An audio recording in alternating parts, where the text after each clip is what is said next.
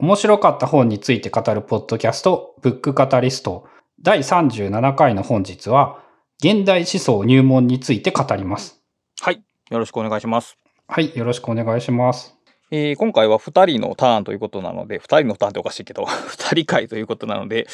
えーっと、まあ内容をそれぞれ相手に紹介するというスタンスではなくて、まあこの本をどう読んだかみたいなところから行きたいかなとは思うんですけども、えーっと、まず、現代思想入門という本ですけど、まあ、これ、えっと、フランス現代思想の入門書なんですが、えー、ゴリゴさん、この本以外に、こういう包括的な、つまり個々の、えー哲学者にフォーカスしたものではなくて、えーっと、フランス現代思想の入門的な本って読まれたことあります？えっと、現代思想的なので言うと、一冊だけなんですけれども、あの、岡本雄一郎さんのフランス現代思想史はい。構造主義からデリダイ語へ。っていうやつですね。はい。中古新書のやつですよね。そうです。は、えっと、読みました。で僕もその本は読んでるんですよ。で、もう一冊、ちくま新書から現代思想史入門とちょっと似てるタイトルの本があるんですけど、まあ、その本も大体、えっ、と、フォーカスしてるところは一緒なんですが、まあ、あくまでその3冊のお比較なんですけど、ね抜群にこの本が読みやすかったし、わかりやすかったし、まあ面白かったっていうのが、まあ個人的な、まあ、まずファーストインプレッションでしたね。そうですね。同じような感想で言うと、あの、なんて言うんだろう。うんとね、今まで読んだ本の中で一番哲学って役に立つんだねっていう印象を受けた本でもあって、なるほど。なんか、えっ、と、まあ、世の中一般において哲学というものは、あの人文の世界でも一番に、なんて言うんだろう、予算を削るべきだみたいなことを言われているような学問の文系の中でもそのトップだと思うんですけども。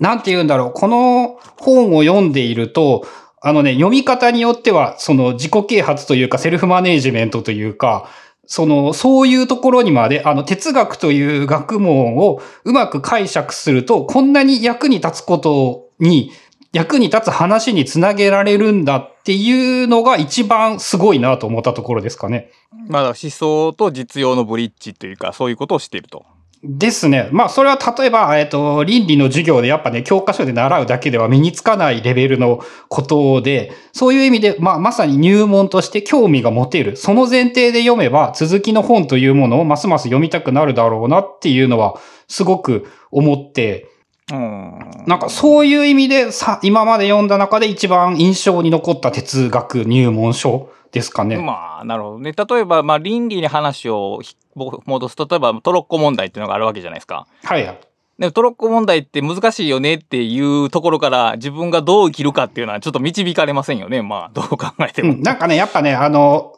かっこいいことを言い過ぎなんですよね。社会のためにうんうんうん人は人を殺してもいいではいいのだろうかっていう言い方をするのは、えっ、と、かっこいいんだけど、あの、そんなかっこいいことよりも、なんかもう、もうちょっと地に足ついた話っていうか、自分の身にもうちょっと近いところを知りたいだろうって思うところが、これがかなりその近いレベルで話が分かったっていうのはありますね。なるほど。まあ、その辺が新書の新書たるゆえんなんでしょうけど、まあ、ポイントはやっぱりタイトルの違いっていうところで、僕がさっき挙げたその2冊はやっぱりね、その思想史なんですよね。史っていうのは歴史の史ですけども。うん。だから、どうしても、まあ、いわゆる年表を追いかける形になると。で、この本は、年表はどっちかっていうと、服というか、サブというか、年表を追いかける形にはなってないと。そこが逆にでも、すごく読みやすさの、まあ、特徴になっているなというのを感じました。そうか。あの、単純に考えたら、あの、一番最初に、その人物3名、フランス現代思想の3名が1章、2章、3章で出てきて、その後、あの、この人たちに影響を与えた3人ですもんね。その次が。そう。だから、詩、そう、詩的には逆順になっている、形的には。うん。歴史で言うなら逆に言わないといけないし、まあ前提知識としてこれを知っておきましょうってまず話すのが、こう、典型的なパターンですよね。うん。そう覆しているところを、まあ、覆したくて覆すというよりは、あの、この順番に並べた方が、その現代思想っていうのを捉えやすいという意図のもとでこういう配置されてるっていう、この大胆さっていうところは、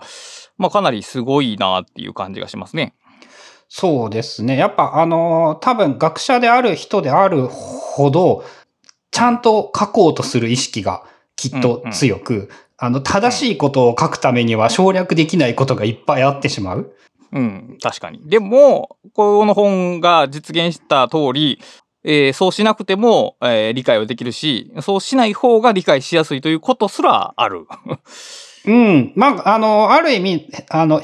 著者の変なエゴを取っ払えば多分できるんじゃないかと思うんですよね。うん、確かに。お、でもそれを、なんて言うんだろう、できる人であればあるほど、えー、それを取っ払えなくなってしまうのを、かけてしまうのがすごいのかなっていう。まあそう、その点はあるかもしれないですね。で、まあ、さっきも出てきたんですけど、まずこの現代思想っていうのは、一応フルで言うと、フランス現代思想の、まあ、ことですと。で、まあ、1960年からまあ1990年ぐらいのフランスの、えー、思想の、まあ、一つの、まあ、グループというほどではないですけど、まあ、そういう人たちがいたよというので、で、えっ、ー、とね、ポスト構造主義という言い方と、まあ、ポストモダンという言い方がされてて、で、この本ではあんまりポストモダンっていうのはあん、えー、採用されてなくて、どっちかというとポスト構造主義という、まあ、言い方が採用されてますと。で、えー、フランス現代思想イコールポスト構造主義っていう話やったら、やっぱり最初は、じゃあ構造主義って何やねんっていう話から、まあ入るはずなんですよね。うん。まあ、あの、一応軽く触れてるんですよね。構造主義の話とか序章のところで。でも、こう、他の本では大体構造主義のの説明から章を割り当てられてるんですよ。で、大体は、えー、っと、あれやね、えー、ベースとなるのは、えー、っと、レヴィストロースの、えー、っと、構造、神話との構造の捉え方。で、その前の、まあ、ソシュールの言語学における構造っていう説明から入って、で、その後受けてポスト構造主義として現代思想が出てくるっていう、その一つの流れ、歴史、ヒストリーを、え、紹介されるわけなんですけど、やっぱり、その流れにとると、やっぱりその、こう、その話のメインテーマである、その現代思想っていうものが、ちょっと2歩3歩先になってしまって、その関心が続かないというか、結局何が言いたいねっていうことになってしまうので、まずその現代思想の一番、まあ著者が一番中心であると考える3人の思想家、まあ哲学者をドンと3つ、まず持ってくるっていうその大胆な構成が、まあすごいっていうのが一つと、で、この本を読んで、最初の本を読んで 驚いたんですけど、えっ、ー、と、二つ言い方してあって、えっ、ー、と、現代思想の主な手法、メインの手法は脱構築にあるっていうのと、現代思想はまあ、差異の哲学としてくくれるっていうことを言ってはるんですね。これはかなり、うん、まあ、大雑把というか、まあ、大胆な言い方なんですけど、うんまあ、でもまあ、大雑把かもしれない。まあ、まあ、まあ別に大きく否定するわけじゃないんですけど、その、その3人、最,、えー、最初に上がってる1章から3章、つまりデリダ、ルルーズ、フーコーのこの3人を、えー、脱構築というキーワードで、えー、綺麗にまとめてしまっているところ。で、デリタは、えーと、概念の脱構築。ドゥルーズが、えー、存在の脱構築。フーコーが社会の脱構築っていうふうに、えっ、ー、と、なんとかな、綺麗に分類されていると。で、これはね、なかなかすごいんですよ。なぜなら別に、デリダはもちろん自分で脱構築と言ってるからいいんですけど、ドゥルーズもフーコーも別に自身の思想を脱構築として表現してるわけではないんですよね。うん。全くそんな言葉は一切触れてないですよね。これはこのまとめ方は著者のある種の解釈の提示なんですけど、これによってものすごく綺麗にこの3人がわかる、はい、うん自分のその理解の中で配置できるようになる。この人たちは何言ってたのかが配置できるようになるっていう、この大胆かつ繊細なこの仕事。ここがもう僕は、あのね、なんすかね、すごいなっていう、その平たい言い方しかできないですけど、こんな大胆に言い切っていいんやっていうのはちょっと思いました。そうですね。それで言うと多分、まずおそらく俺と同じような、えっ、ー、と、うん哲学というものが何なのかよくわからないという人からすると、まずその、概念の脱構築、存在の脱構築、社会の脱構築みたいな、なんか見出しのワードが並ぶと、割とね、あの、もうそこでね、なんなんやねんって思うんですよね。なるほど。で、えっと、そこで言うと、まず最初に、あのね、ちゃんとね、現代思想がなんで役に立つのかっていうところから、あの、すごくわかりやすい表現で書いてくれていて、はい。えっと、さ、一番最初に出てきて、あ、素晴らしいなと思ったのが、まず、あの、現代思想を学ぶと、複雑なことを単純化しないで考えられるようになる。はい。その、その前提条件が書いてあったことによって、やっぱね、えっと、多くの人は読む気になれると思うんですよね。ああ、つまりな、この、この哲学を学ぶ意義が最初に示されていたと。うん。で、まあ、例えば、あの、比較対象として決して悪いというわけではないんですけど、フランス現代思想史に、やっぱそういうことは書いてないんですよ。書いてないですね、もちろん。フランス現代思想ではどういうことがあって、そこで著者はちょっとこう思うみたいなことは書いてあるんだけれども、やっぱね、あの、入門としての、その、えーラーメーターにも出てきた、モチベーション、自分にとって価値を与えられるかどうか。というのが一番重要なところで、その、この本を読んで何の役に立つのっていう、じゃあ難しいことを単純化しないで考えられるようになるんですよ、と言われれば、まあ、その、それを念頭に置いて続きをすべて読むことができる。で、そのレベルの入門がやっぱ自分にとってはすごく重要だったと思うし、その、初めにの問題提起から何からすげえ良かったんですよね。うん、確かに。まあ、あの、哲学は何の役に立つかっていう問いに、その正面から答えない哲学者もいるわけですよね。その、うん。そもそもその役立つかどうかというとこを問うのが哲学だみたいなこと言ってそうそうそう。それはね、あの、哲学界では正しいと思うんだけれども、一般界ではね、あの、正しくないと思うんですよね。一般人に向けての説明としては。あの、そこを正面切って、えしかもまあ、えー初めにのこの2ページ目というかなり冒頭で、まあ、提示してくれていると。まあ、確かにそうやな。それはだから、そういう意味で、まあ、実用的な側面をきちんと抑えている。実践的な側面、読む、読み、読む人にとっての実用性っていうのを考えられているってことかな。そうですね。だから、えっ、と、フランス現代思想って何なんって言われた時に、なんかやっぱ、まあ一番自分の身近な話にできるっていう印象なのかな。なるほど。で、さらにうまかったのが、やっぱ序盤で、なんかこう、最近世の中息苦しくないっていう語りかけというのが、あの、まあ、若い、若者から見たらどうなのかわかんないんですけど、こう、割と近い世代の著者が書いていることが、すごくね、あの、自分の実感と一致しているんですよね。うんうんうん。なるほど。なんか10年前まではインターネットでその悪人というものが悪いことをできなくなったということはすごくいい時代になってきたなって考えていたんですけれども、その、ここ2、3年というかまあ、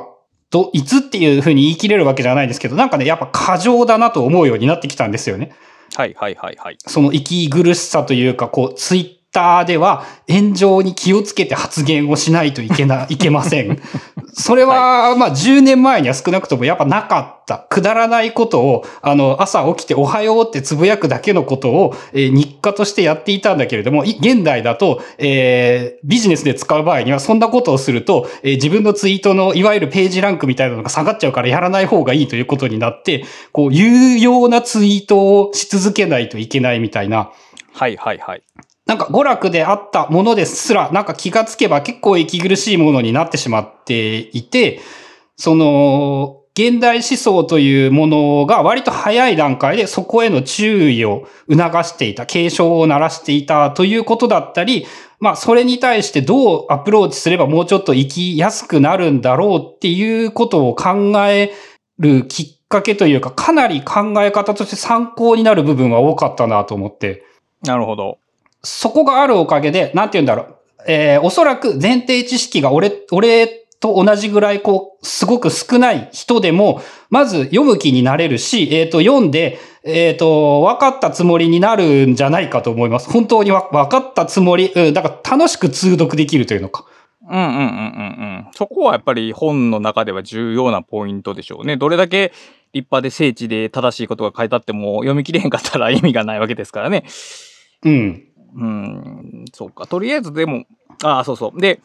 先ほど言われたんですけど、まあ、この現代的な状況に対して、えーっと、この現、現代思想家たちが、まあ、えー非常に、えー有用なことを言っているという話なんですが、えー現代思想って言ってますけど、現代じゃないんですよね、つまり。えーまあ、用語がまず悪いですよね。言ってみたら。えーさっきも言ったけど、1960年代から90年代のフランスで活躍した思想を、まあ、現代思想というと。まあ、この現代というのはモダンっていうことなんですね。で、まあ、ポストモダンと呼ばれてて、現代思想っていう役なんで、もうちょっと、ポストなんか現代なんかはっきりせえって感じなんですけど、えーっと、そこで言われてるモダンっていう、モダンっていう言葉、ポストモダンのポモダンっていう言葉が、え言ったら、うん、なんていうかな。まあ、げ、うん、近代的な考え方っていうんかな。うん。えーつまり、まあ、大きな国家があって、その中で、えー個人が一つの集団として生きているっていうことが正しいっていう、まあ、モダン的な考え方から、えー先に行く大きな物語っていうのが崩れて、人がバラバラに生きていく社会の状況はどうなるかを、えーと、イメージした、えー思想っていうので、ポスト、まあ、モダンと呼ばれたと。で、現代はもうそれよりも後の世代なんで、まあ、ポスト、ポストモダンなわけですよね。まあ、実際の今の現状というのはね。だから、えーその意味で最初に言われているのは、その、すでにもう2、30年前の思想を、まあ、なぜ読む必要があるのかと、まあ、そこで問題提起と回答が与えられていると。で、でもやっぱりその現代的な状況をスタートさせた、あるいはその根っこにあったところがやっぱりその2、30年前であろうと。で、まあ実際それはそうなんでしょうね、きっと。多分、その高度成長、どこの国がもうが何も考えずに高度成長できていたのがおそらく80年、90年代ぐらいまでで、まあ多分90年代にはもう停滞ということは言われ始めているですよね。あんまりその頃は子供だったので分かっていないんだけれども。うん、で、まあ、その大国がいろいろあって、でも結局その辺もうまいこといかへんまま、みたいな感じで、社会がその目指すべき方向みたいな、こうすれば正しいみたいなのが失われつつあった。で、その象徴としていろんな事件、アメリカとかでいろんな事件があったわけですけど、それは、そういう事件がきっかけで大きな物語が壊れたというよりはもう一つ壊れていくその一つの現象でしかなくて、もっと前からそれは壊れてたと。で、もうその壊れ方は現代までも、まあ続いていると。だから、えーその当時問題視されていたものはもう現代に脈々ともう受け継がれていると。だから、この2、30年前の思想こそが逆にやっぱ現代を、えーきっちり照らしているというかね。だから逆に現代的な思想？今の思想？は若干先を行き過ぎている可能性もあるんですよね。うん。そうそう。あの、それで思い出した大きな物語終わった、あの、えリオタールってあれいつの時代の人でしたっけ？同じぐらいです。ほぼ同じぐらいでしたっけ？あの、あれをね、哲学の本を読んで、入門書を読んでいて、あのフレーズは結構感動をして。なんて言うんだろう。哲学者ってこんなに先のことをこんなに早い段階で言っていたんだってすげえ驚いたんですよね。ああ、なるほどね。うん。確かそのおそらく60年代、70年代頃にその大きな物語、みんながみんな一つになって同じようなその夢というか世界を共有していて、こう娯楽はみんながこう国民的ドラマ、国民的女優、国民的なんたらっていうこうみんなが同じことを見ている時代というものはもう終わって、これからはその一人一端末、スマートフォンを持ってっていうことを未来を暗示していたと思うんですけど、こう、一人一人がそれぞれの趣味と興味が他の人と、隣の席での人と、こう、共通の話題が被ることもなく、そういう大きな物語が終わって、その小さな物語という時代が始まるということを、60年代、70年代に言ってたかっていうのは、あの、哲学にね、大きく興味を持った結構きっかけ、大きな転換点でもあって、ああ、これはね、確かに、まあその点はあるでしょうね。で、そういう分析ができるところが、分析というかな、解釈というかできるところが、やっぱりこの辺の思想の、まあすごいところやと僕は思うんですよね。いわゆるその、大陸哲学的なものの射程の広さというか、あの、生地分析哲学ではないからこそ、こういうことができたんではないかなとは僕はちょっと思うんですが。あの、分析哲学というのは、まあ、あの、いわゆる言語学みたいな、こう、そ、それとは何を指しているのか、えー面白かった本について語るという言葉は何を意味しているのか、みたいな、なんか、そういうことを考えるやつですよね。そういうのはどんどん精緻に分析的には進んでいくんですけど、やっぱ大きな射程で、その人の、なんていうのかな、生き方を捉えるっていうところとは、なんか、えー、得意分野が違うんかなっていう気はします。うん。あのーそっちはそっちで確かにや、あの、学んでみたらちょっと面白いなっていうことは感じているんですけれども、なんて言うんだろう。一番実用度が高いのがおそらくこういう、この前後、現代思想前後ぐらい、1920世紀ぐらいの哲学というのがなんか自分の生活にマッチした考えやすい話っていうのがなんか多い印象はありますね。なるほど。ちなみに、この本で上がってる哲学者、あるいはそのポスまあ、デリタ、ドゥルーズ、フーコーあたりは、少し前から名前は知ってありましたかね？えっと、少なくともそのフランス現代思想史というものを読んでいて、はい。あの、テストで一問一答で書かされるような答えなら多分書けるようにはなっていて、デリダ、脱構築、えーあドゥルーズはなんかよくわからんかったな、そういう意味で言うと、えー、フーコー、監視社会とかパノプティコンみたいな用語ぐらいは、えっ、と、認識はしてましたかね？うーん、なんかその時、印象みたいなのありました？なんか良さげ、良さ、良さ、よくなさげみたいな。えっ、と、まず、ドゥルーズ語りのかん、えー今の印象ではなく当時の印象なんですけど、えードゥルーズ語りは、えー何が言いたいのか全然意味がわからん。はい。で、えっと、デリダのその脱構築というのは、なんかあの、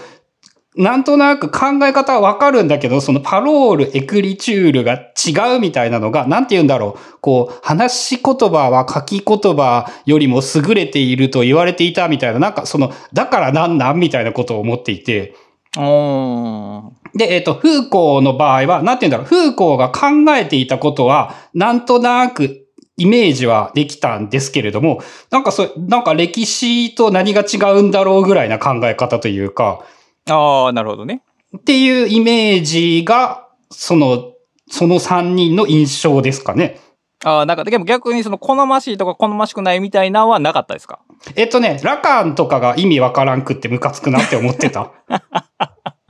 なるほどね。えーさっきそのポストモダンという言い方を採用してないって言いましたけど、やっぱりね、その日本の思想の中でポストモダンというのはねちょっと嫌われているところがありまして、で、僕もね、最初のうちはね、ポストモダンってなんか、うさんくさいことをしてる人たちだとずっと思ってたんですよ。うん。まあ、あの、絶対、絶対じゃないけど、多くの人はそう思うと思います。で、えーっとね、どこかだったかな、東さんが千葉先生かどちらかスタートかはちょっとわからないんですけども、まあその脱構築という考え方、あるいはそのデリーダーの著作っていうところの、まあ紹介ですね、を読んで、で、実際にその解説書とかを読むと、あ全然その追ってた印象と違うなっていうひっくり返った感じが僕はありまして、だから余計に最初にマイナスのイメージを持ってたからそ余計に、ほーすげえというところはありましたね。だから僕は結構、あのーデリダー派で、派というかデリダー好きな人ですね。どっち、この3人の中では。うん。あの、これまでのに出てきた名前とか喋りとかでも、あの、そういう印象はすごく受けますね。うん、この3人の人がどれもすごいなと思うし、多分影響を受けてるんですけど、このデリダの手つきっていう、その、そこまあ、えー概念の脱構築っていうまとめ方されてますけど、その二項対立の扱い方っていうところが、あのーなんだかな、独特というとすごい弱いですけど、独自の存在感を持ってて、僕の考え方に結構強い影響を与えてるなと、今振り返っても思いますね。あ俺、それで言うと、個人的な印象で言うと、えっと、まず大きく変わったのが、そのドゥルーズが言っていることというのは、えっとね、一番今の社会での生き方のヒントになりそうなことが多いのがドゥルーズじゃないかと思ったことと、えーデリダはそういう意味で言うと、なんていうの、その根本の仕組みを考え出したっていう印象なのかな。うんうんうん。なるほど。で、えっと、フーコーは、えっと、役に立つではないんですけど、一番興味深かった。今の社会というものをこういう風に捉えてみると、あの、わからなかった、気がついていなかったことにすごくたくさん気がつかされた。という印象があったのがフーコーで、で、個人的に一番その面白いなと思ったのはそういう意味で言うとフーコーの話かな。なるほどね。じゃあ、まあ一応軽く、じゃあ、その1章から3章を見ていきましょうか。そうですね えっと、えっと、最初はまあ、デリダーさんで、えっと、デリダーを最初に持ってくるのは、そのデリダーが用いた脱構築っていう概念を他の2人に当てはめるためにも、まあ、最初はデリダーである必要があると。で、脱構築っていうのはね、僕はもう頻繁によく使うんですよね、この言葉。うん。あの、と日本でも当時あれですよね、60年、70年代、80年代ぐらいに、あの、東京大学の学生みたいな人たちがよくこう、脱構築って言っていたんですよね。はい、これは非常に、あのー日本語的に言うとすごいかっこいい感じがするんで、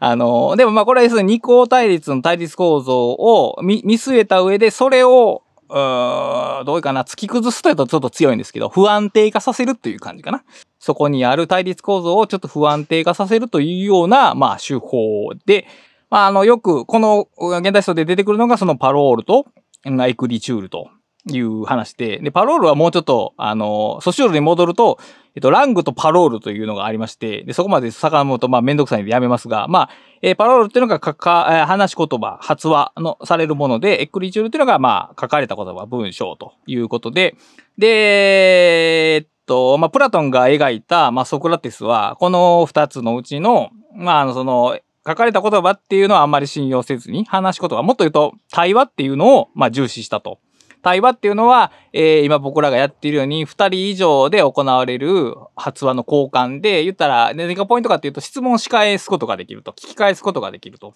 それによって思想を深めていける。でも書かれた言葉は、えーそのままでは死んでとるから、僕らはそれを受け取るしかなく質問し返すことができない。で、えーさらに、えー書かれた言葉をコピー、複写できるので、いろんなところに持っていかれる。つまり文脈が切り取られて、えー好き勝手に解釈されてしまうと。それを歯止めするものがないと。まあ、それツイッターとか見たらよくわかりますけど。だから、えー、プラトンが描くソクラテスは、えー、できるだけ対話しましょうと。書き言葉じゃなくて、僕らの頭を使って会話しましょうと言ってた。で、そういう、えー古代ギリシャからの、えー発話重視っていう歴史の流れがあって、まあ、えっ、と、パロールの方がいいよって言われてたのを、実はエクリチュールの方が優れてるとこもあるよとひっくり返した。っていうところが一つ例として、まあ、紹介されてると。まあ、これも、あの、やっぱ思うのが、なんて言うんだろう。前提条件が知らないから何がその歴史的な意義があったのか分かりづらいというか、これも現代思想入門で書かれてたことなんですけど、その歴史の背景を分かっとかないと、そのこの人たちが言っていたことが結局何だったのかが分からない。えっ、と、例えば後から出てくるそのニーチェが言ってることとかっていうのも、えー偉大な哲学者として残っているんですけど、えー例えば出てきたので、ニーチェなんかも、その、偉大すぎて、後世に影響を与えすぎてしまっているせいで、今の俺たちからしたら何当たり前のこと言ってんじゃっていうことを結構いっぱい言っている。で、まあ、現代で言っても、まだ多分多くの人はやっぱ話せばわかるという言い方をするので、その書き言葉より話し言葉の方が優れているという印象を持つ人が多かったんですけど、多分この時代までが、その比べ物にならないぐらい書き言葉より話し言葉の方が大事だと思われていたという前提があるんですよね。おそらくはね。で、そのデータが言ったのは、エクリチュールの方が優れてるというよりは、エクリチュールがさっき言った、その間違っって読まれてしまう可能性というのに、プラスを見出したという。これは以前言いましたけど、誤配という概念が出てくるんですけども、えー思った通り自分の意図の外に出てしまうことに、えーと、独自の可能性があるという、えーまあ、転換というほど大きいもんじゃないですけど、新しい、えー物差しを持ってきたってことかな。あの、遊び心っていう感じですよね。うん、まあそんな感じですね。だから、ここがポイントで、えー脱構築っていうのは A たす A と B の対立構造があるときに、その、今、一般的に A がいいよって言われてるのを、いや、B がいいよって、ひっくり返すことじゃないんですね。その、B の方がいいと言える新しい平面を探すことなんですね。これはね、あの、今、口で説明してどこまで伝わるかはわからないんですけど、ここが脱構築の面白いところなんですね。だから、あのー弁証法ってあるじゃないですか。テーゼ、ジン、えーテーゼ、アンチテーゼ、ジンテーゼって。で、あれは、えー新しい価値に向かって進む感じなんですけど、脱公式はね、むしろ一個前に、その、前提となる考え方を一個戻すというか、ひっくり返す？うん、どういったんやろ作り変える？先に進むというよりは、自分の足元を移動させる感じかな？どっちかっていうと。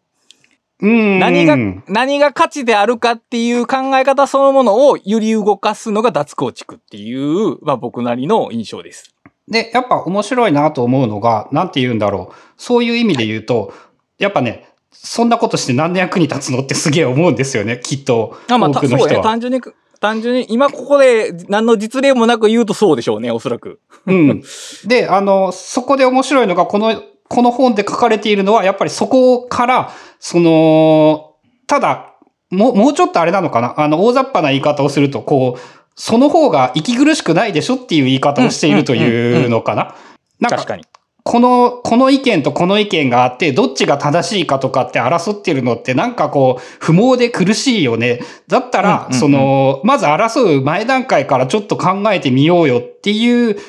その、実利によった説明をしてくれているという印象なんですかね。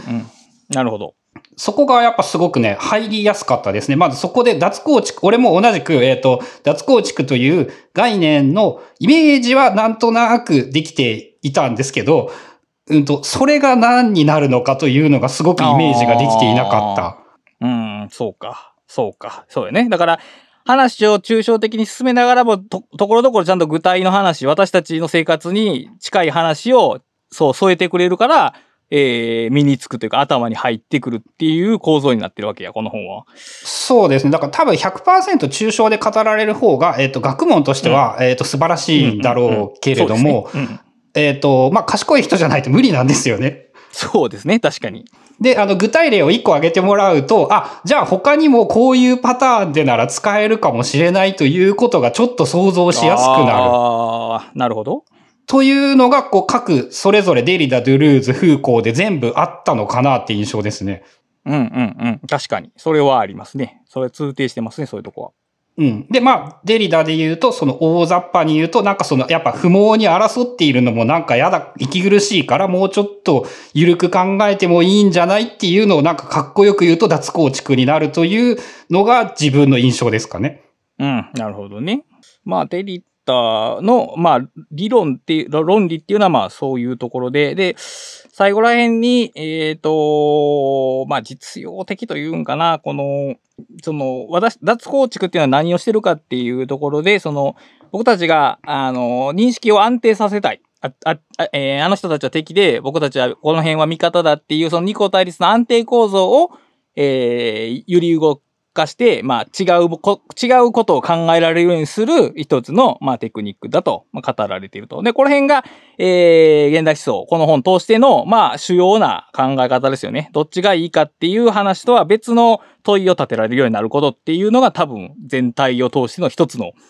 目指すべき地点な感じがしますね。うん。やっぱあの、単純にこっちがいいんだって、その複雑なことを単純な答えを出してはダメだっていうところにやっぱたど、戻ってきますね。うん。であと、これを例えば脳科学的に、あの、ただ、そういう揺り動かすことが正しいって言える何かもあるはずなんですよ、きっと。うーん、あり、ありそう。その辺の話は。うん。そこが、そこが結びつくとまた面白いかなっていうのはちょっと思いますね。うん、そう、そういう意味で言うと、やっぱその脳脳神経科学系と、その哲学のリンクは今面白いですね。うん。ちょっと出てきましたよね。確か、どっかのシーンで自由エネルギー原理について軽く一行とかだったけど、触れてるところがあって。出てた、出てた。はい。うん。そういうのは多分、あの、将来的にはそう結びついていく気がしますね。うん。まあ、というのが、まあ、デリダ、第1章。で、第2章、ドゥルーズ。えー存在の脱構築と。で、存在の脱構築っていうのは、えー著者が捉えた、えー構造なんで、別に、えードゥルーズが存在を脱構築としようと言ったわけでは、えーないと思います。僕は全部全部読んだわけじゃないから、あれですけど、これは著者の、えっ、と、捉え方やと思うんですけど、えっ、とね、まあ、一番大きいのがやっぱりリゾームですよね。この、ドゥルーズの考え方の中で、まあ、主要なポイント、リゾーム。えっ、と、根っこですよね。根のことなんですけども、えー、これ対比、対比というか、二項対立を持ってくると、えー、リゾームに対するツリーなんですね。木というか、えー、樹木構造というんですかね。構造。木の構造、つまり、えーと、ある子は、ある親の一一つの親にしか属さないみたいな状況。で、リゾームは、えーもっとネットワークに近くて、いろんなものが繋がっているという考え方。で、これはあのーツリーってね、よくね、二項対立の片側によく持ってこられるんですけど、えっ、と、もう一個ね、その、えークリストファー・アレクザンダーっていう人の都市論で、その、セミラティス、セミラティスかな？セミラティスっていうのもあって、それも、えー単純なツリーじゃなくて、えー複数の親を持つ項を設定する。一つの、えーノードが複数に設置されているようなものが、まあ、セミラティスと呼ばれていると。このように、そのツツリーじゃないものを考えるっていう時の、まあ、これリゾームなんですけど、このリゾームは、えっ、と、いわゆる、ハイパーリンクなんですね。ハイパーリンクの思想なんですね。まあ、これまでは大体あれですよね。1対1でなんか、なんかのものは何かと繋がっていて、他とは関係ないみたいな考え方が一般的だったものが、えー実は全然関係ないと思っているやつも、すげえ関係あるんじゃないのかっていうようなことを言い出した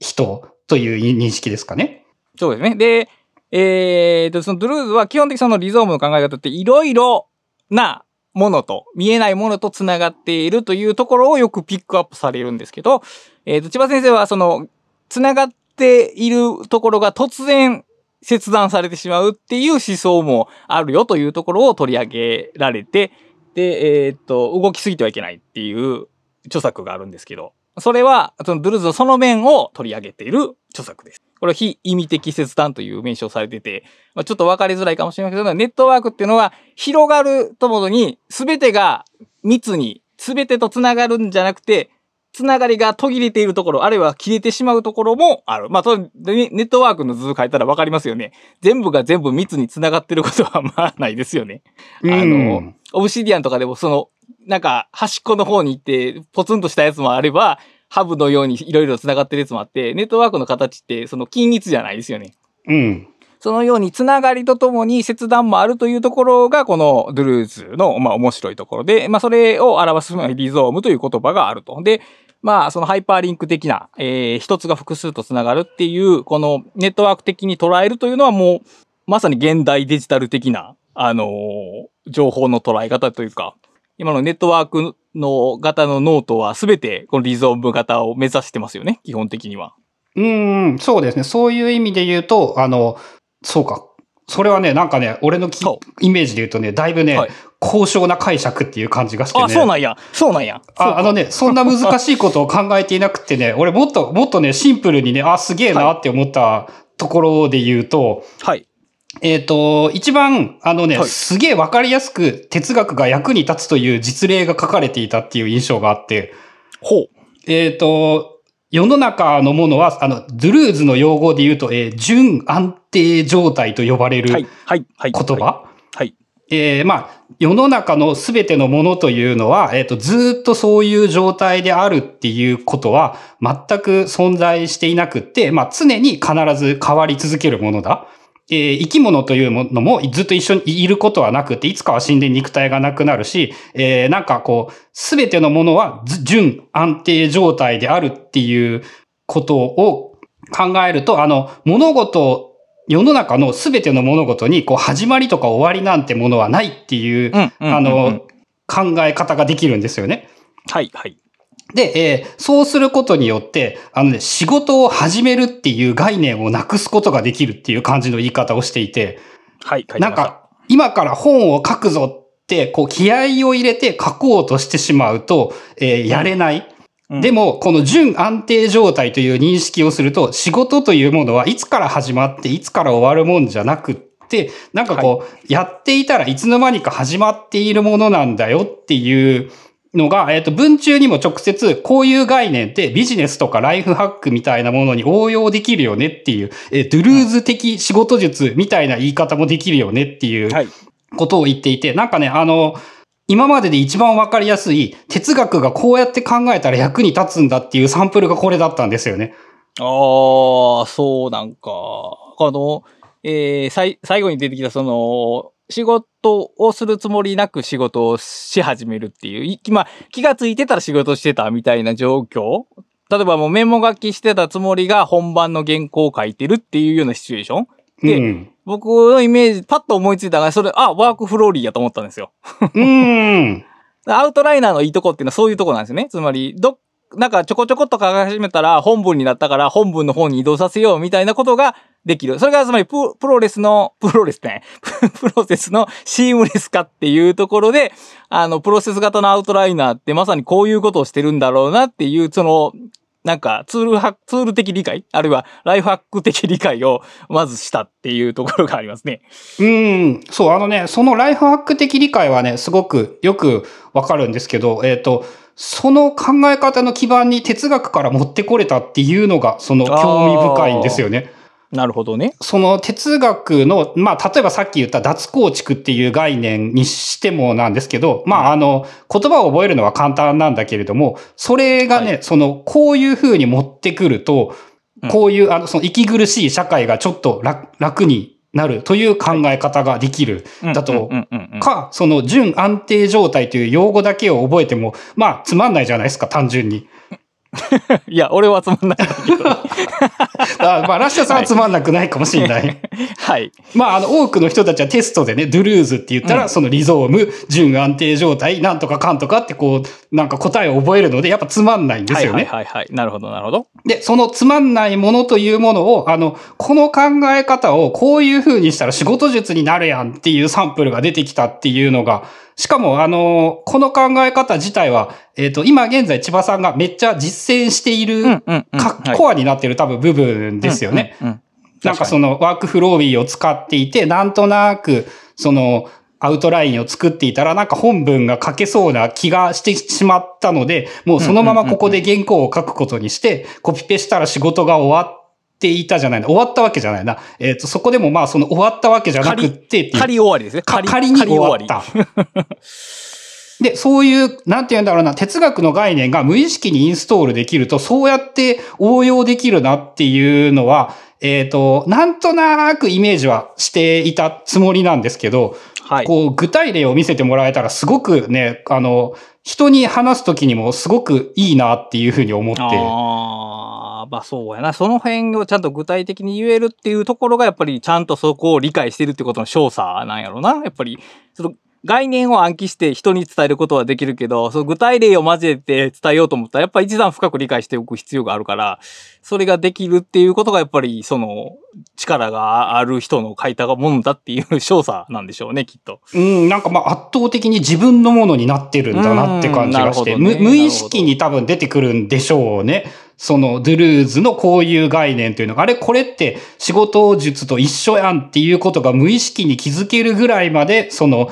リゾームだったり準安定状態みたいな言葉がその染み込んでいるというのかな。うん、なるほどね。で、そこまで分かったらやっぱ役に立つだと思うんですよね。もうこれは結構。うこれは言っていい、役に立つ言っていいと思うわ。うんそれは。そう。で、あの、哲学って何の役に立つんですかっていう、まあ、一事例でしかないんだけれども、このサンプルというのは、あの、多くの人の哲学の印象が変わるんじゃないのかなと思って。うーん、そうか。まあ、その帯に、こう、人生が変わる哲学って書いてますけど、確かに生き、生き方の一部が変わっていく感じはありますね。そうやって聞くと。そうですね。で、ドゥルーズはそれで言うと、そのやっぱね、働き方に近いニュアンスがあったんですよね。こうんうんうんうんうんうん。う。で、その、ちょうどいいつながりなんですけど、そこでさらに言うと、フーコーはそれで言うと、やっぱ生き方とか社会の捉え方というものが結構変わったような気がして、うん、そうやね。だから、ドゥルーズはその個人が目指したい生き方の方向性っていうのを提示して、フーコーは僕らが、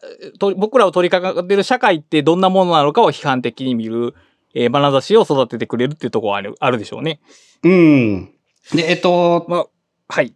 ちょうど事例としてすごくあの印象に残っているのが、かつてあの、これからの正義の話をしようの話をしているときに、あの、国家が結婚を認めるというのって結構考え方縛られてるよねっていうのに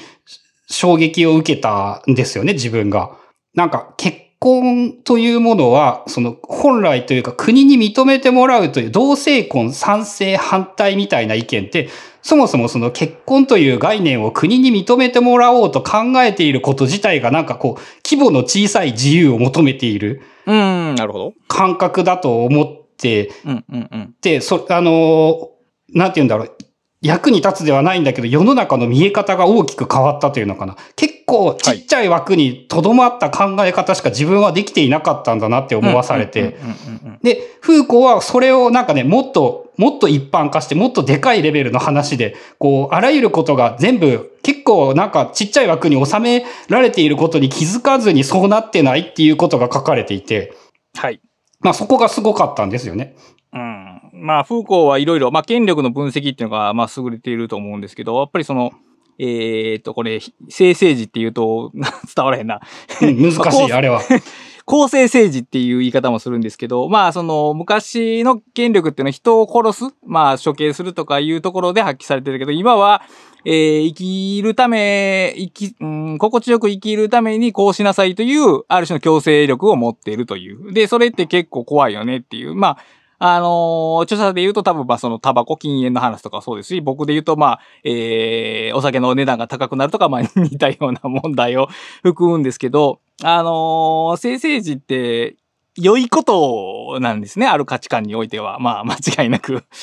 だからそこで働いてる権力が、権力として見えない。あるいはそこにある権力の怖さが認識されにくいっていうところがあって。で、これはもう、まさに現代的な問題ですね。そのポリコレの問題とかもほぼ、ここに直結してくるかなという気はします。うん、そう。あの、LGBTQ とかポリコレとか、そのあたりの話が、えっ、ー、と、出てきたんですけど、その、同性愛を認めろという言い方がそもそも、なんて言うんだろう、枠がちっちゃいレベルでの、その意見になっていないか。えっ、ー、と、フーコーが言うには古代にはその同性愛というものがダメだっていう概念すらそもそも存在していなかった。なんか、えっ、ー、と、多分言葉がなければそんな概念は存在しなかったというもののまさにそういうところだと思うんですけど、なんか同性愛がダメだということが割と近代になって作られたのに、その同性愛を認めろという運動をするのって、なんかそのちっちゃい枠の中での反逆にしかなってなくって、それって結局大きな権力にとらわれているだけなんじゃないのか、ということをすごくわかりやすく書かれていて、まあ、全部そういう話ですよね、ここで言うと。だからさっき、そうですね、その、さっき言うとその、データの脱構築はその A、B の対立効率の、その、シーソーを逆にする。つまり、同性婚が悪いから同性婚を良いっていう風にするんじゃなくて、そもそもその、良い悪いって言ってる土俵はどうなのっていうところに戻すっていうのが脱構築やから、確かにこの風光の手つきっていうのは社会の脱構築。まあ、社会を捉える僕らの視点の脱構築が行われてるっていうところでしょうね。そうですね。それで言うとあれかな、その、すごくあれですね、脱構築という概念が分かりやすくなるような気がする。うん、なんか、気がするね。これは。同性愛は正しい、同性婚を認めるべきなのか、認めるべきじゃないのか、という、その二項対立ですよね。という前提で、ど、認めるべきだとか認めないべきだとかって言ってるのって、やっぱその、そんなちっちゃなことを言っているか、そもそも結婚なんてものを国に認めてもらう必要があるのかというところから考える。うん、そうだね。それはおそらくその、いわゆる脱構築という概念に相当するわけですよね。おそらくそう思います。その二項対立を崩して新しい問いを立てられたらそうなってると思います。うん。っていうと、あのね、ほ、今時の社会問題がめっちゃ脱構築できるなっていうのがこのあたりを読んでいるとやっぱ思うんですよね。まあ、特にね、日本のメディアは、その、二項対立大好きっ子ですからね、基本的には。まあ、多分、どこの世界も、その、争いを、敵を作ることは仲間を作る最強の手段じゃないですか。はい、確かに。なので、ひたすらそういう新しい敵を見出すというか、対立を煽るっていうのは、まあ、あの、スポーツなんかでも上等手段なんだけど、その、いかに対立を煽られて、二項対立というものにとら割れてしまうのか、そのメディアというものがすごくそういうことを煽ってくるし、えっ、と、ドゥルーズのところで出てきたのかな？そういう、えっ、と、正義のために活動しようとすると、そのことをメディアが放送することによって、結果実はまたメディアが儲かってしまう。うん、うん、はい。あらゆる、その正義の、あらゆるコミュニケーションが金銭に毒されてしまうようになってしまった。というのも、なんかね、えっ、と、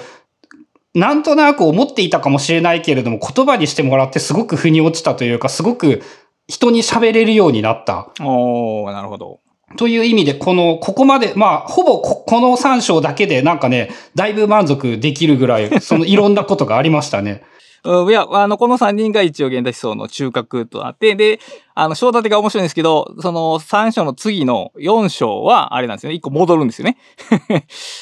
で、現代思想がどういう流れでできたのかっていう。で、第5章が現代思想と、まあ、ある種平行に走ってた、走ってる精神分析っていうラカンの話で、で、6章がそのいう現代思想の作り方っていうある種のノウハウになってて、で、7章がポストポスト構造主義って言って、えっ、ー、と、現代思想の後なんで、もう順番がすごいバラバラなんですね。うん、その、時系列で言うとバラバラなんですけど、でも非常に読みやすい。で、これって、まあ、あの、自分の書評にも書いたんですけど、章立てがツリー構造になってないんですよ。要するに、時系列の。ああ、そうか。構造はあるけれども、構造がそのツリー構造ではない。うん、構造じゃない。で、むしろ話が後ろとか後とかに繋がってるリゾームになってるなと僕は思ったんですよ。うん。だこういうのを実践、その思想が実践に移されている一つの例やなという感じ。そうか。その、この本の構成章立てすらも、えっ、ー、と、ドゥルーズが言っている哲学のテクニックを応用して章を立てたと考えられる。まあ、それで実際、そのツリーとリゾームを考えたときに、我々のリアリティに近いのはリゾームなんですよね。ツリーっていうのはこう、仕立てられたものというか、そこに、まあ、切断、うん、伐採したものって感じかな、どっちかっていうと。なので、えー、自由に書くとどうしてもそうなってしまう。その、素材の語り方に任せると、ツリーにはならない。ツリーにするためには、非常に繊細な知的努力が必要であって、あの、ナチュラルに書くと、まあ、リゾームになるっていう感じ。で、それは多分、あの、あデジタル時代の執筆論にも僕はちょっと繋がっていくかなという気がしているっていう感じですね。うん。あの、まあ、そもそも今までノートというものが前から後ろまで順番に書いていこうっていうことが、まあ、ノートの構造上ごくごく当たり前のことだったけれども、ノート同士がリンクできるようになると、そのいわゆるツリー構造みたいにこれが先にあってその後これが来てみたいなことをしなくてもよくなり、一個一個のページは当然バラバラになって、えー、時系列を無視して関係ないページとリンクによって前後につながるようになる。うん。これの考え方が要するにカード法。えっ、と、ゼッテルカステンも含めたカード法の思想なんやけど、ここにさらにもう一歩進めるのが、さっき言った準安定状態。で、そうそうそう。つまり、それはね、すげえ思うんですよね。つまりデジタルであると、内容すらも書き換わってしまう。ページのつながりすらも性的じゃなくて動的なものになっていくっていう。つまり、理想的思想と、そのデジタルカードシステムっていうのが、僕の中でこうしてるなっていうのが、まあ、知的生産論から見た時の現代思想って感じかな。うん、あのー、めっちゃね、腑に落ちた感じがしますね。ノートが、えっ、ー、と、特に、いわゆるそのネットワーク型のノートでノートを整理しようとすると、やっぱね、その安定しないんですよね。そうそうそうそう、安定しない。うん、なんか、なんとなく全部完成してなくって、うんうん、全部途中の状態で、こう、すごく気分がスッキリしないんだけれども、うん、それも、あの、ドゥルーズの準安定状態という言葉を聞けば、まあ、世の中のものは全部固まってないんだって思えれば、その、ノート術としても理解ができるし、その、応用しやすいですね。だから、うん、そういうことをなんか次は言えるかなと今思っているところやね。あの、やっぱり Scrapbox 使ってても、やっぱ整理されへんから、最初は気持ち悪いっていう、その気持ち悪さを、あのー、デリダが言ったその誤配的に捉える。つまりその悪いことに思えるけど、その悪いことに価値があるんだよっていうふうにひっくり返すと、なんか、その、つい整理してしまう人に対しての、なんか新しいメッセージになるんじゃないかなっていうふうに、この本を読みながら思いました。そうですね。あ、それはあれですね。やっぱ、なんて言うんだろう。ちゃんと現代思想入門を倉下さんが実用として捉えることができている。っていうことかな。まあだから、問題意識がそこにずっとあって、それを考えながら読んでたっていうところはあるかもしれないけど。でもあれじゃないかな。やっぱその深く理解できているから、自分の考え方にその持ってこれるっていうのかな。うん、まあ確かに。うん。そのデリダとドゥルーズはま、まさに今話を聞いていると、まさにノート術ですよね。そうそうそうそう。だから、知的の知ってやっぱり動的なものなんだよね。止まっていないはず。止まっていないから、常に脱構築っていうのも、あの、止まらないものなんでね。脱構築の先はまた脱構築できるしっていう風に動いていくし、リゾームもその根が広がるのと、根が切れるっていう両方の銅があるね。繋がると季節段の両方の銅があって、やっぱ止まってないものな。人の人生も止まらないし、地の動きも止まらないっていう風に考えたときに、やっぱそれまでの哲学はやっぱり静止的なものをかなり扱ってた気がするんだよ。終わったもの。あるいはスナップショットだけを論じてた気がするんやけど、このデルタとドゥルの思想はやっぱり動いているものを扱うために非常に有効かなという気がしておる感じです。あれですね、ノート術のなんかやっぱ次の世代という感じはすごく受けますね、それで言うと。うん、やっぱでも全然違うんだから当たり前のようにデジタルツールでノートを取ってる人と僕らとは書き物の硬さっていうかな？後、後で書き換えたらいいやんっていう気持ちのその強弱はだいぶ違う気がしますね。そう、あれがね、持てないと、そのデジタルノートは使えないですよね。あの、完成しないままに、なんか、丸とかまでついていない段階で文章が終わっていても OK っていう。っていう風にできることによって、やっぱ逆にそれが違う、広げることになっていくっていう、その逆転の発想っていうかな。うん。それは、な、理解できていると、リゾーム、いろいろ複雑につながり合っていて、えー、突然切れたりもしているし、変わりうるし、うんまあ、あと、準安定に近い言葉で、まあ、仮固定って言葉が、多分これ千葉さんの言葉だけど出てくるんだけど、仮固定なんですね、要するに。アトミックノートとかも全て仮固定なんですよ。あの、カード法の豆論文とか全て仮固定っていう風に、つまり、固定しないわけにはいかないんですね。記述は必要なんですよ。その、うん頭の中で自由に発散しているだけでは進まない。でも、かた考えを100%固めてはいいいいっていうもんでもないっていう、その、半、半固めの状態。これをいかにつ維持していくかっていうことが多分、あの、この時代の知的生産のコアかなっていう感じですね。そうですね。紙が前提になっていると、やっぱりその、準安定状態という言葉が仮に分かっていたとしても、その、そうねまあ、おそらくやっぱその梅沢忠夫さんとかはもうちょっと固定していたと思うんですよね。うん。と思う、もう、それはそう思う。が、現代であれば、そこはもうもっと相当ふわふわにできるっていうのは多分多くの人が想像するよりも、もっと過激な、書いたもの全部を書き直すことが何ら不思議な行為ではないぐらいのところにまで至るのはデジタルだからなのと、そ、その辺の概念が当たり前になってくればやりやすくなりそうですね。うん。だからこれはもっといろんな人に開かれる方法論になると思うけどな、きっと。いいな、そのフランス現デリダ、ドゥルーズ執筆術みたいな用語が一番、あの、に近い、ニュアンスが近いような気がする。まあそうだよね。まあ、あまああるいはリゾーム式執筆っつってもいいけど、まあどっちでもいいよ。うん。それは、そうですね。それもやっぱあれですよね。なんて言うんだろう。根拠もなく書いていることよりも、あの、言っていることにすごく説得力が出るから、まあその論理的バックボーンがあるっていうのは強いよ。で、論理的バックボーンがあるから批判できるっていうのもあるし。だからやっぱり、私はこう思ったんだ、こうですっていう方法論で批判しづらいじゃないですか。だって、その人はそのやり方で成功してるわけやから。だから、でも、ある論理バックボーンがあった時に、いや、その部分これは違うんじゃないかっていう議論が初めて可能になるから、あの、権威づけだけじゃなくて、その論理の発展のためにも、なんかバックボーンを持っておくっていうのは、結構有効かなという気がします。あとね、その先人がそういう用語をある程度考えて固めてくれているので、その用語に乗っ取るとやっぱ、そういう意味で言うとやっぱり思考のフレームワークなんですよね。おそらく哲学というものは。もちろん。でもちろんでもそこに参加するんやったらやっぱ自分なりの概念構築も必要になってくるからやっぱ自分でカードを書くノートを作るってこともしていかなければならないと。うん。まあ、それは逆に言うと哲学でもそういうことですもんね。うん、そうそうそうそう。哲学も、えっ、と、学、学ぶのはただ歴史なだけで自分で考えないといけないですからね。そう。すべての哲学者は他の哲学者とは違うことを言ってるから名前が残ってるわけやからね。うん。あ、それも最後の方にさらっとありましたね。哲学者も商売なんで、あの人との違いを生み出さないと生き残っていけなくって、えー極論を言えば、だから、えー自分が考えている、自分の意見というよりも自分が考えたいものであれば、人と違うものであれば、それでいいというのか。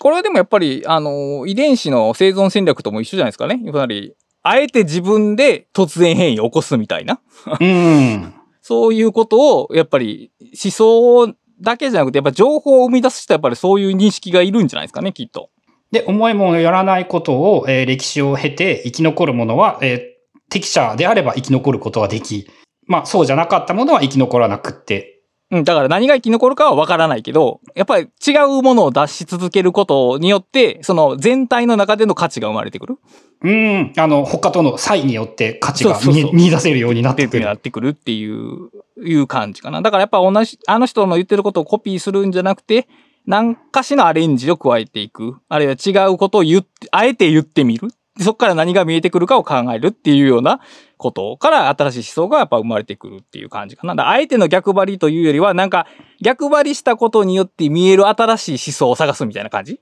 うーん、ああ、そうですね。で、そもそも現代思想という学問が割とそう、全部が全部そうなんですよね。あの、えっ、と、悪意を持って捉えると、すべてのことにイチャモンつけとるだけやっていう、まあ感じはせあんではの、言いないけどね、方ができるんだけれども、えっ、と、そうじゃなく、こう、ちょっとひねくれた言い方をすることによって、あの、今までには気づかなかったことに気づこうとしているというのか。うん。いやこういうのは結構一つのテクニックで、その、例えば、あの、エエクリチュールにもし価値があるとしたらと考えてみる。そうした時に何が言えるかっていうような思考の展開の仕方があるから、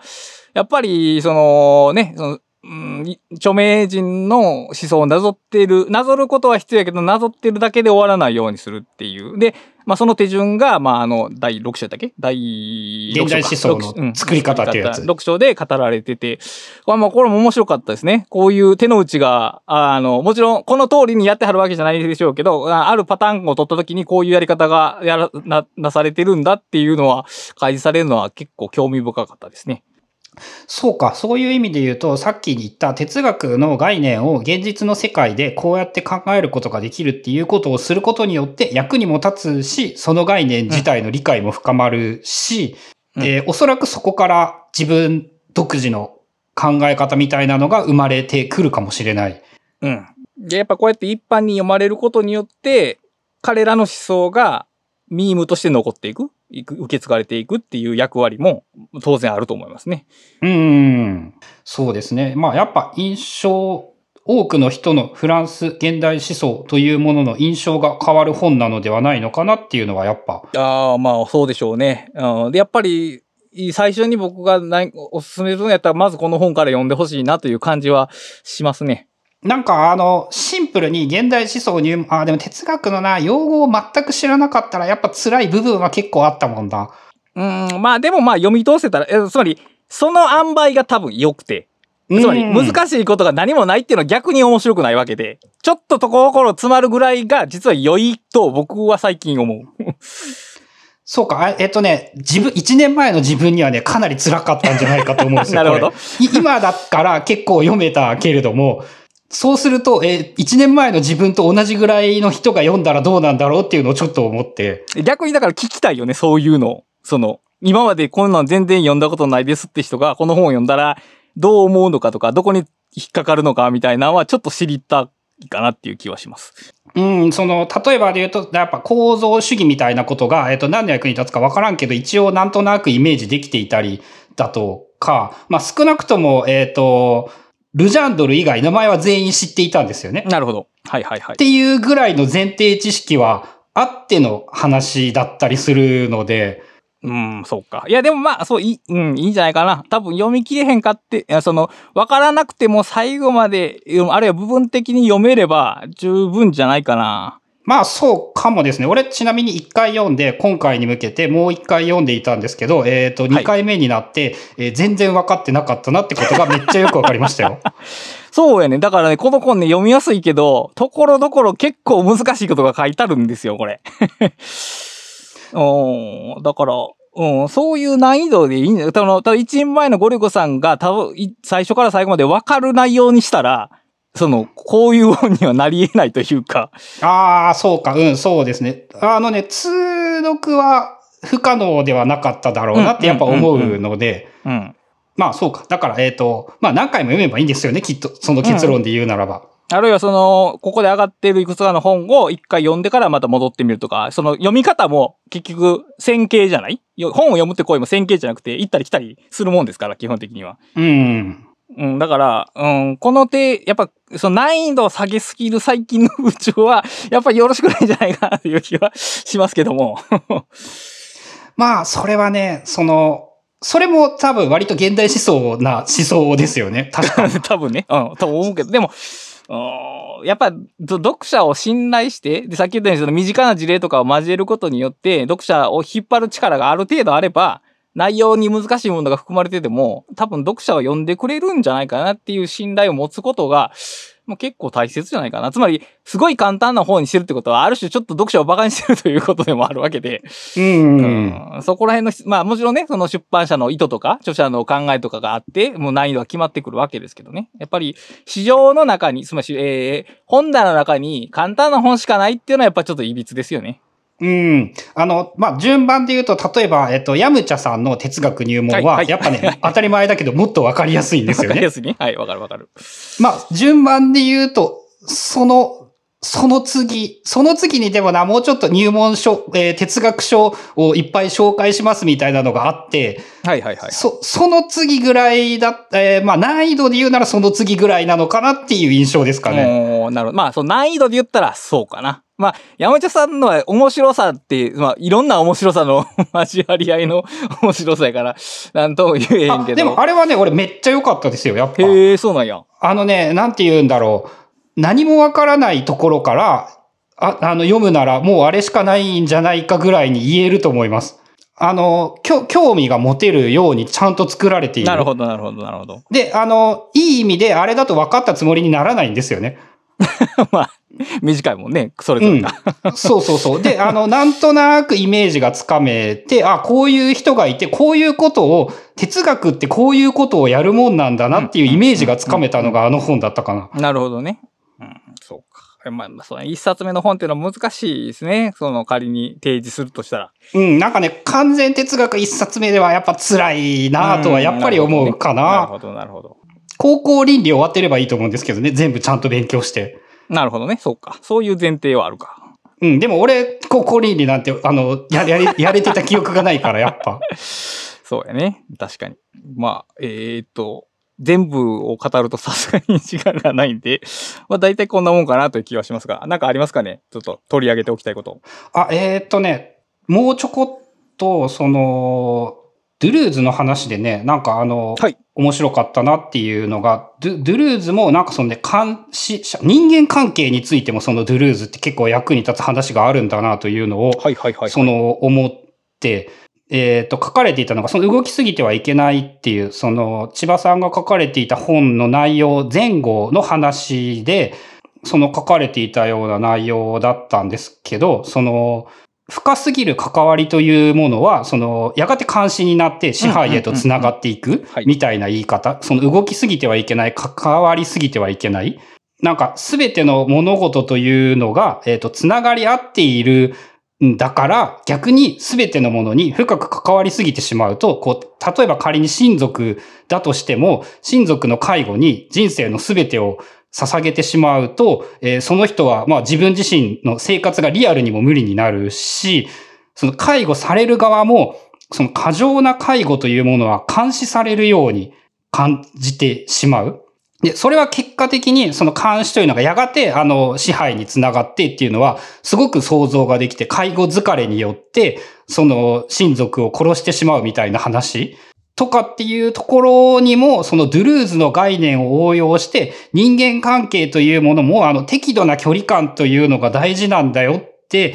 その哲学から教えてくれるというのはそのやっぱ実用度で言うとやっぱドゥルーズだったなって思いましたああ。そうな。でも、人間関係を概念的にどう捉えるかっていうのは、確かになかなか実社会では出てこない考え方ですよね。その、まあ、だって仲良くするのがいいことだとか、そのケアし合うのがいいことだっていう、ある種の道徳的な考え方が先に来て、その、もっと全体的な視点で人間と人間の関係はいかにあるべきかみたいなことはあまり考えないし教えてもらわないもんね。うん。で、さらに言うと、そのフーコーのね、監視とかとも繋がっていたのが面白いんですよね。それが深く関わりすぎることが自分にとってだけじゃなくって、相手にとってもその監視になる。まあ、あの、よくある、なんて言うんだろう、子離れできない親みたいなのも、その、てそういう観点で説明できるし、でこれはだからケアの哲学につながっていく話だね、きっと。うん、そうですね。ケアの哲学とかっていうのもね、最近多分おそらくその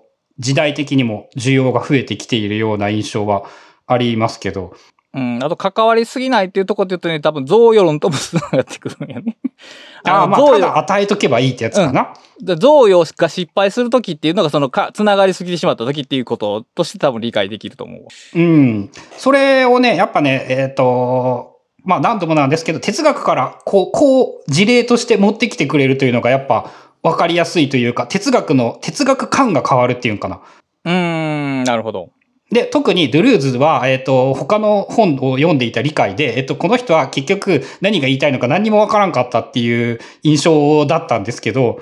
まあなんか、えっ、と、そうか、こうやって哲学者を捉えると、なんて言うんだろう、自分の役に立つ捉え方ができるようになるんだなって思思えるようになったというのか。なるほど。なんかあの、ソクラテスとかプラトンの頃は、あの、シンプルで素朴だったので、はい。あのね、なんか正義とは何かとか、うん、確かにそれは考えるべきだと思うとか、なんか物事の究極の形とは何かみたいな、なんかこう、自分の身に沿って考えやすいんですけど、なんかあの20世紀になるとやっぱ難しすぎるんですよね。やっぱりね、そのデカルト以降の哲学はね、やっぱり一回素通りしただけではまずわからない形になってるよね、きっと。うん。その、やっぱ前提が、その2000年ぐらいいろんな人が考えてきた前提があって、その上でわからんことを考えようと思うので、一個人が平凡に暮らしていると、おそらくそこまで到達しないんですよね。確かに。確かに。で、それが、その、ちょっと、その、到達のヒントが得られたというのかな。なるほどね。という意味で、その、ここに書いてある内容だけじゃなくって、書かれている内容から、例えばその全然違う哲学者のわからんことを、なんかにもその応用できるんじゃないかなという感触を受けましたね。うん、いや、すごい、ね。そういう感触を与える本っていうのはね、すごいよね、と。うん、すごいですね。すごいと思う。その哲学入門という枠ではないレベルだった気がする。うん、これは、あの、勉強の哲学っていう本も千葉先生が書かれてるんですけど、あの本も、まあ、勉強論でありながら、ほにゃらら論っていう、ここのほにゃららにいろんなものを入れられる読み方ができる本ってよく評されてるんですけど、まあ、この本もやっぱりそういう捉え方ができるっていう、なんかもうマジックのようやね。これは素晴らしい、素晴らしい仕事ですね。うん、そうですね。これは果たし、良い意味で哲学という枠では収まらないような印象はあるかな。なるほど。という感じですかね。だからやっぱあの、そうですね。印象が変わった。哲学、フランス現代思想が、えー、だいぶ現代と繋がっている思想なんだなという。はい。まあ一応ね、あのー、この本を読んだらできれば興味を持って別の本、紹介されている本を、まあお読みになるのがよろしいと。さっきも言ったように、その、このまとめ方は、その千葉先生の解釈でのまとめ方になっているんで、また違った切り口もあると。ではまあ、ちなみにドゥルーズは本はめっちゃ難しいですね。あの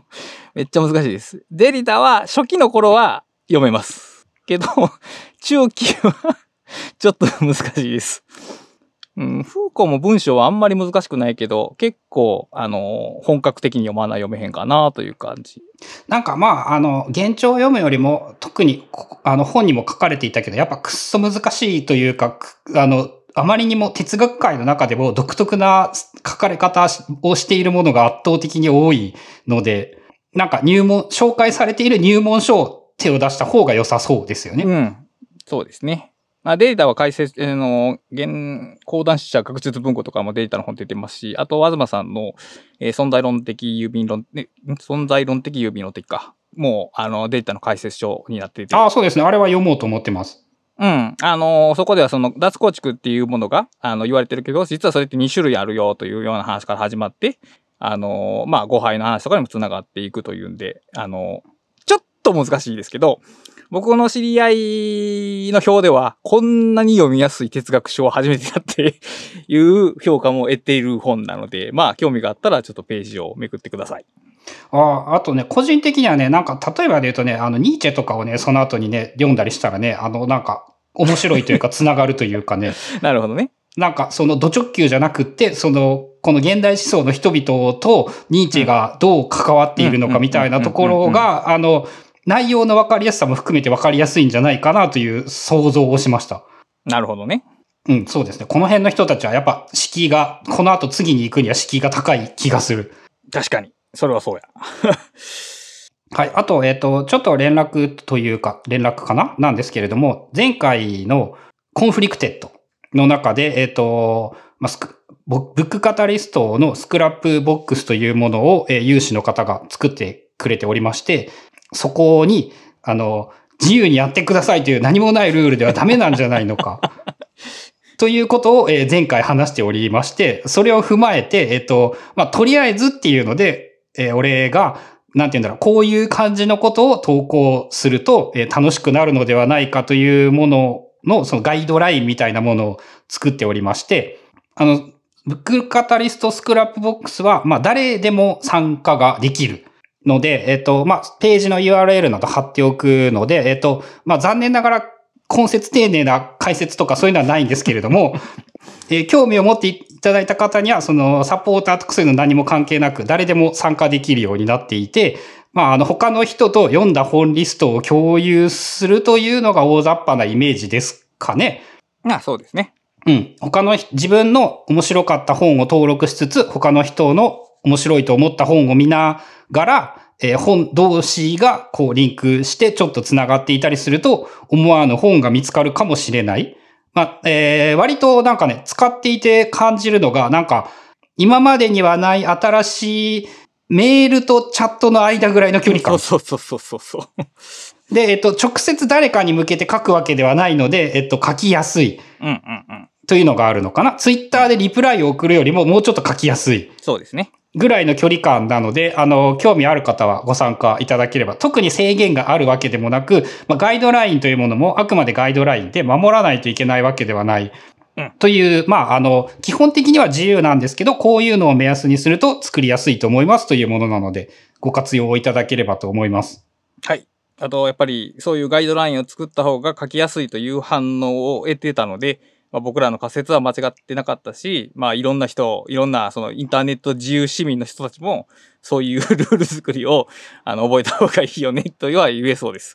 そうですね。なんかあの、現代思想でもあの、つ自由というのは結構難しいみたいなことは 書かれていましたよね。規定されている方が楽で、っていうのはある。うんうん。なんだったかなあの、自己啓発書とかがやっぱ規定してくれるから楽ちんなんだっていう。そうね。うんうん。それは間違いないと思う。というので、まあ、あの、ルールがないことは意外と自由ではないというか難しいところなので、まあ、ルールではないんですが、そのあたりも使っていただければなというのと、えっ、と、もう一個、えーアフタートークで多分語っていた話なんですけど、えープロジェクトヘイルメアリーという本が、えーゴリゴとクラスタと共に、えっ、と、めっちゃ面白かったっていう感想を持っておりまして、うんと、5月13日の夜に、えっ、と、クラブハウス。クラブハウス。はい。クラブハウスで、その、オープンだ、えープロジェクトヘイルメアリーネタバレトークというものをやろうと思っています。それも、あの、今回のメールに一緒に、その、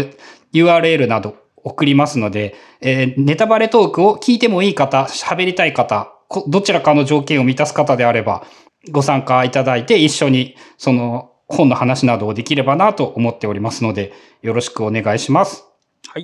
それでは今回もお聞きいただきありがとうございました。ありがとうございます。